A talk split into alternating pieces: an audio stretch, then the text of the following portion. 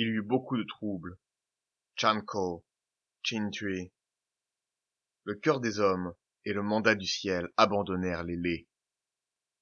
À ce moment, aucun sous le ciel n'appartient plus à la dynastie sans vertu.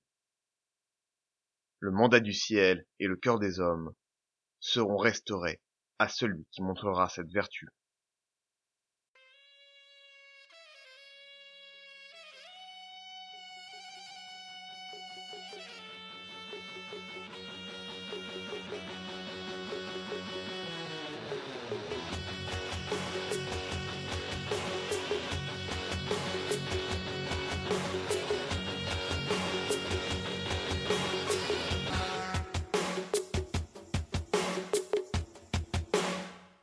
Bonjour et bienvenue dans le quatrième épisode de la deuxième saison de l'histoire des Indes orientales.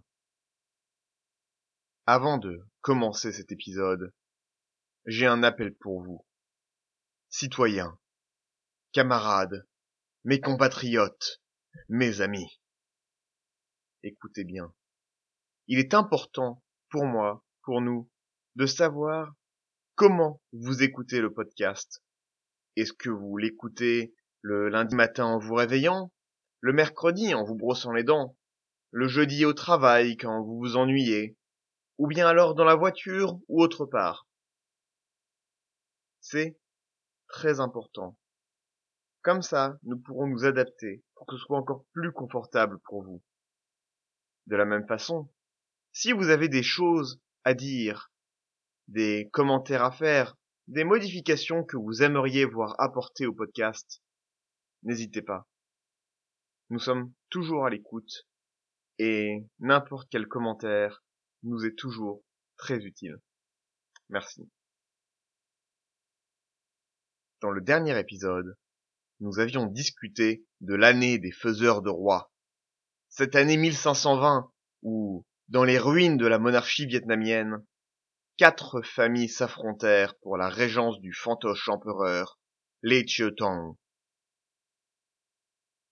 Mais ce ne furent pas les grandes familles nobles, Nguyen, Chin ou Chan, qui l'emportèrent, mais Mac Dongzeng, un fils de pêcheur qui accéda à la noblesse après avoir passé le concours militaire, selon la tradition confucéenne.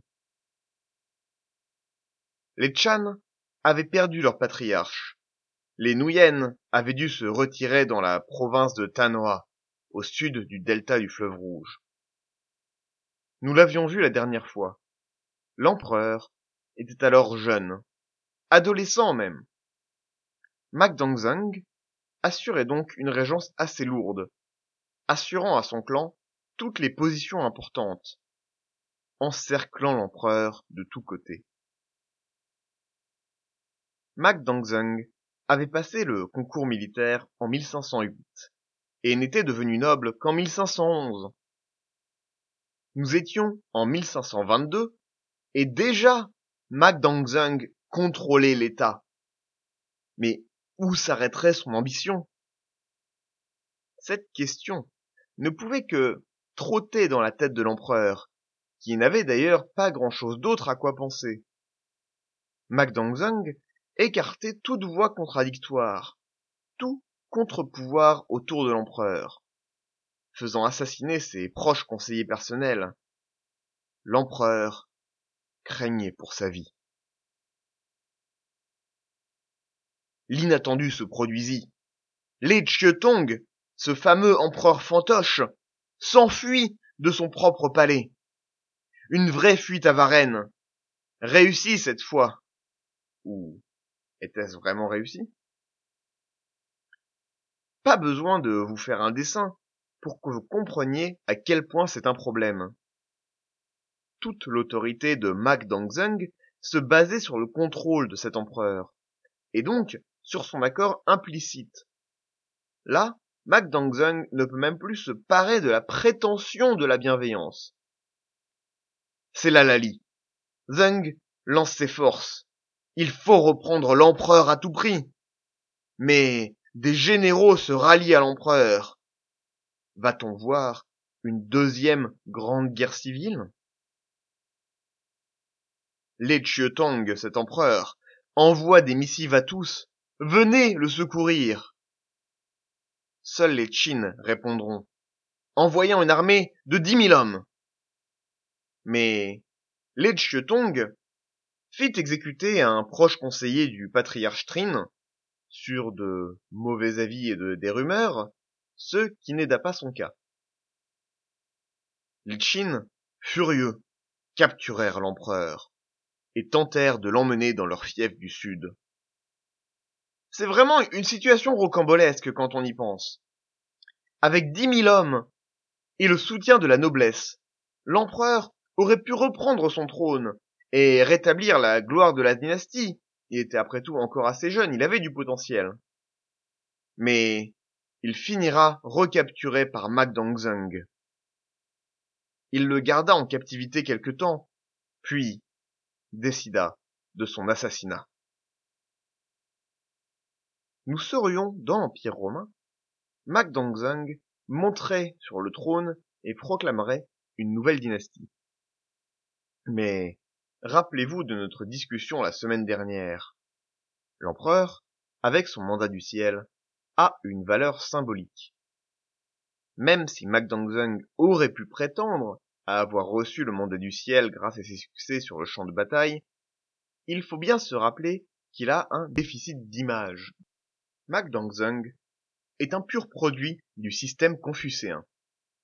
Il est tailli par la noblesse traditionnelle, car c'est un arriviste, et même en étant noble depuis à peine quinze ans, il bat les très vieilles familles à leur propre jeu. En plus, je n'imagine pas qu'il ait un énorme soutien populaire, ou que n'importe quelle grande famille ait d'ailleurs un quelconque soutien populaire depuis l'écrasement des révoltes paysannes, notamment celle de Chankao, où les forces gouvernementales et les forces des grandes familles avaient été assez brutales. Dongzeng doit donc garder un empereur sur le trône pour se légitimer. Mais cette fois, il va encore resserrer son contrôle. Le cousin Lé, qui va monter sur le trône, a eu Dongzeng comme tuteur. Ce dernier va organiser des jardins de plaisir et toutes sortes de distractions pour écarter au maximum l'empereur du pouvoir effectif, et même lui en passer l'envie. De plus, il n'était pas compliqué de se rappeler ce qui arrivait aux empereurs récalcitrants. La captivité et l'assassinat déshonorables dès qu'ils étaient trop encombrants. Si le pari de la fuite et de la révolte avait été solide pour Lê Chietong, l'empereur précédent, sa fin en révélait la faiblesse pour son successeur. Nous étions vers 1523. Trois ans passèrent. Dongzeng réaffirmit son contrôle et se fit attribuer le titre officiel de régent. Il était très officiellement le second du royaume, une sorte de vice-président. Ce fut une cérémonie somptueuse, où le régent reçut la tunique ornée du dragon noir et un parasol pourpre. On lui offrit ensuite les neuf cadeaux la voiture attelée, symbole du pacificateur du peuple. La tenue spéciale, symbole de l'enrichisseur du peuple. Des instruments de musique, symbole du conciliateur du peuple. Une porte dorée, symbole du multiplicateur du peuple, soutien de la natalité. Le trône à gradin, symbole de celui qui a organisé les concours d'administration, et qui a apporté des sages. La garde royale, symbole de celui qui a su écarter les indignes de l'administration. Espérons que l'ironie ne fut pas trop forte avec celui-là. Un arc et des flèches, symbole de la lutte contre les rébellions. Un marteau et un sabre, symbole de la lutte contre le crime. Et enfin, un vase à sacrifice, symbole de l'accomplissement des devoirs sociaux Certes, c'est une liste un peu longue, mais quand même intéressante. On voit ce genre de passation en Chine aussi. c'est un prélude presque accepté à une usurpation. On ne peut pas débarquer comme ça et se déclarer empereur, même si certains le feront. Rappelons que Okili, dans les années 1400, était aussi passé par la régence avant de se proclamer empereur.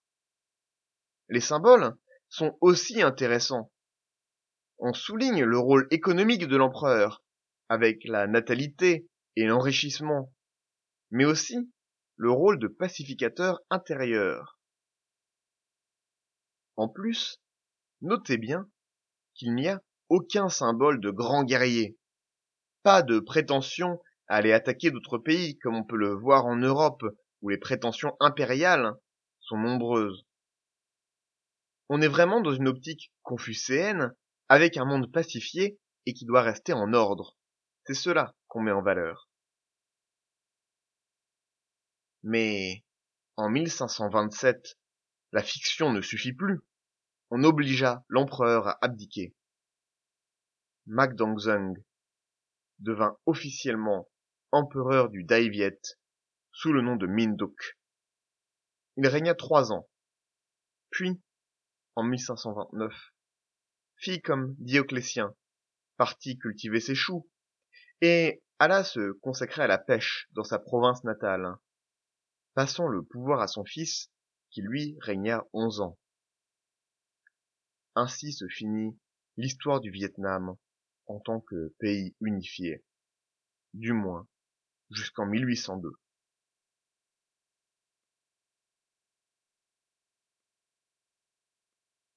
La dynastie des Mac est absolument honnie dans l'histoire du Vietnam.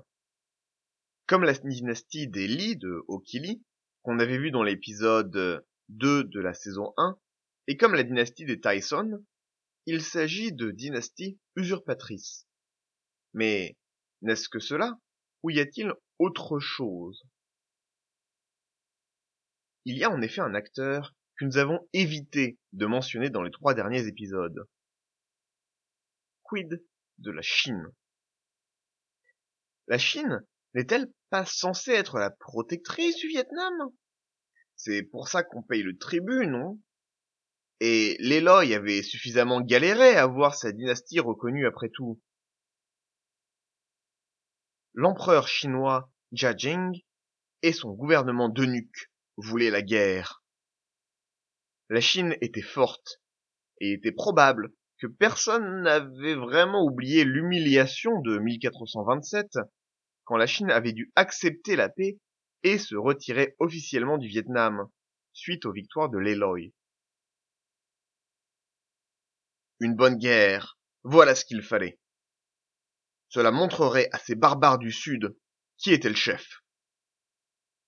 La cour de Chine avait aussi une dent contre le Vietnam, qui se voulait plus pur dans son confucianisme qu'une Chine réputée corrompue, comme euh, la Grèce et Rome, où les Grecs étaient un peuple décadent, mais Rome avait quand même repris les valeurs de la Grèce. En 1537, la situation paraissait prête à exploser. Les familles Qin et Nuyen étaient en rébellion ouverte. Après une série de défaites en 1533, les Macs ne contrôlaient plus que le nord du Vietnam, entre la Chine et le fleuve Rouge, ce qui était tout de même la partie la plus riche et la plus peuplée de l'époque. Les troupes chinoises s'amassaient à la frontière, et des envoyés incitaient le peuple à la révolte et les Nuyen à plus d'audace. La dynastie semblait prête à s'écrouler, comme celle des Li en 1406. Et oui, quand on fait son lit, on se couche.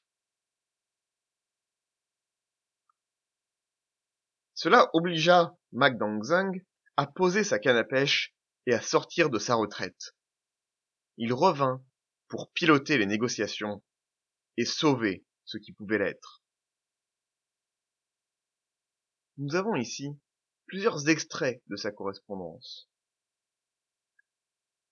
Cela nous permettra de nous faire notre propre opinion et d'avoir vraiment un point de vue par les sources primaires de ce qui se passait. Les Ming lui écrivirent. Si les Macs regrettent leur crime, qu'ils abandonnent leur titre impérial et viennent à la frontière, avec de longues cordes autour de leur cou, menant ainsi leurs officiers et leur peuple pour attendre la décision de la Chine. Ce à quoi MacDongzong répondit Si votre regard vient illuminer ma sincérité et que vous pardonnez ma transgression, je pourrai recommencer à nouveau. Les terres et le peuple appartiennent tous à la cour céleste de Chine. Dans le passé, je vous ai déjà donné des comptes ainsi que des cartes et attendu votre verdict. Je ne fais qu'attendre jours et nuits votre divine générosité, comme le grain attend la pluie du printemps. Que puis-je dire de plus? C'est là une des raisons pour lesquelles les Macs sont historiquement détestés. Pour sauver le Vietnam, Mac Dongzung dut beaucoup sacrifier. Au lieu d'être un royaume tributaire de la Chine, le Vietnam en deviendrait une commanderie, une partie intégrante de l'Empire du Milieu, avec Mac Dongzung comme chef. Ce qui est intéressant dans cet extrait, c'est aussi qu'il ne s'agit pas d'une pleine et entière soumission très obséquieuse. Pour autant qu'on puisse lire un ton dans un texte chinois du XVIe siècle, traduit en anglais et retraduit en français, il y a une sorte d'exaspération qu'on nous rapporte dans d'autres sources. Je vous ai déjà donné ces informations. Que puis-je dire de plus? Répondez-moi enfin. Dans la pratique, cela n'allait pas changer grand-chose. Le Vietnam était après tout loin de Pékin, et un monde tout de même à part. Et si Mac Dongzung en gardait le commandement, les structures de pouvoir n'allaient pas plus changer qu'elles ne l'avaient déjà. Mais effectivement, il s'agissait de la mise en place d'un protectorat, au moins symboliquement. Ces accords allaient aussi entériner une séparation du Vietnam, avec les Macs inféodés à la Chine au nord, et la partie rebelle des Lé qui s'était établie au Tanoa et au Nghehan, dans le cou du Vietnam entre le Lanam et le Tonkin. Cet État rebelle aurait le statut d'État vassal et tributaire, comme euh, normalement. L'humiliation physique de Mac Dongzung, prostré et une corde autour du cou, face aux officiers Ming, est un miroir de cette concession. N'oublions jamais l'importance de ces symboles physiques. Il s'agit quelque chose de très puissant et dans ce cas de très violent. Mais, en dehors des cent dix mille hommes que les Chinois auraient amassés à la frontière, pourquoi accepter cette humiliation? Était-ce juste une question géopolitique ou de gloire personnelle? Cette question de la gloire personnelle a été pendant très longtemps décrite comme LE ressort du parcours de Dongzheng. Mais je choisis de ne pas le voir ainsi. Je vais le croire, ce pauvre homme, dans ce qu'il raconte à la cour des Ming. Il décrit bien qu'il respecte énormément la dynastie des et leurs efforts de modernisation et de prospérité. Mais, pour lui, lui qui avait été au cœur de la cour pendant des années, et y avait vu la décadence, la dynastie des n'était tout simplement plus à la hauteur. Elle avait failli le peuple vietnamien par ses rois faibles et ses tyrans corrompus. La dynastie des Macs serait une restauration, face à la décadence et la complaisance des nobles et des laits. C'est cette version que je choisis de croire. L'humiliation et la prostration ne sont pas des postures pour un homme en quête de gloire, et le fait qu'il dût transférer cinq vallées à la frontière au contrôle chinois n'aide vraiment pas son cas dans l'historiographie. Mais bon. Peut-être voulait-il juste le pouvoir personnel, à n'importe quel prix. C'est probable, mais à quelle fin? Attardons-nous deux minutes sur le bilan économique des Macs. Commençons par ce poème, certes, écrit à leur gloire. La volonté du ciel revient. Les remblais deviendront de solides remparts. Les ruines de resplendissants palais. Les terres barbares sont civilisées. Les sages sont établis. La terre et le ciel sont choyés. Vraiment, Voilà une ère de prospérité. La volonté du ciel est revenue. Les recherches les plus récentes donnent du crédit à ce poème. Les premiers voyageurs portugais qui arrivèrent en pays Mac remarquèrent la richesse du pays et la paix intérieure. Ils vont poursuivre une politique volontariste de mise en valeur du pays, aidant au défrichement des terres auparavant incultivées. Ils promeuvent la fondation de nouveaux villages et construisent des digues. Il y a un vrai effort pour alléger les souffrances de la population paysanne. Celle-ci avait largement grandi grâce aux actions des premiers empereurs lais. Mais une telle croissance a besoin d'être soutenue par une action étatique, sans quoi tout va à volo. On l'avait vu, la terre, mais aussi le système économique, ne pouvaient plus supporter cette population. D'où des défrichements de forêts sauvages, donc des inondations. Et, en plus, une concentration de richesses qui encourageait les inégalités.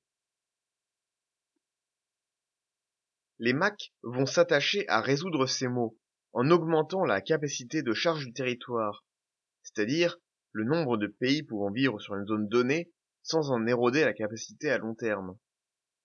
Par exemple, en ouvrant de nouvelles terres agricoles autour d'un village, on augmente la capacité de ce village en augmentant la nourriture disponible.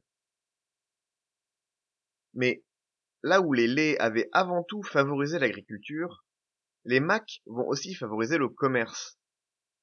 Dans les fouilles archéologiques, on remarque une explosion du nombre de céramiques et de porcelaines venant du Vietnam de cette époque. Signe, donc, d'une économie qui se tourne vers l'export.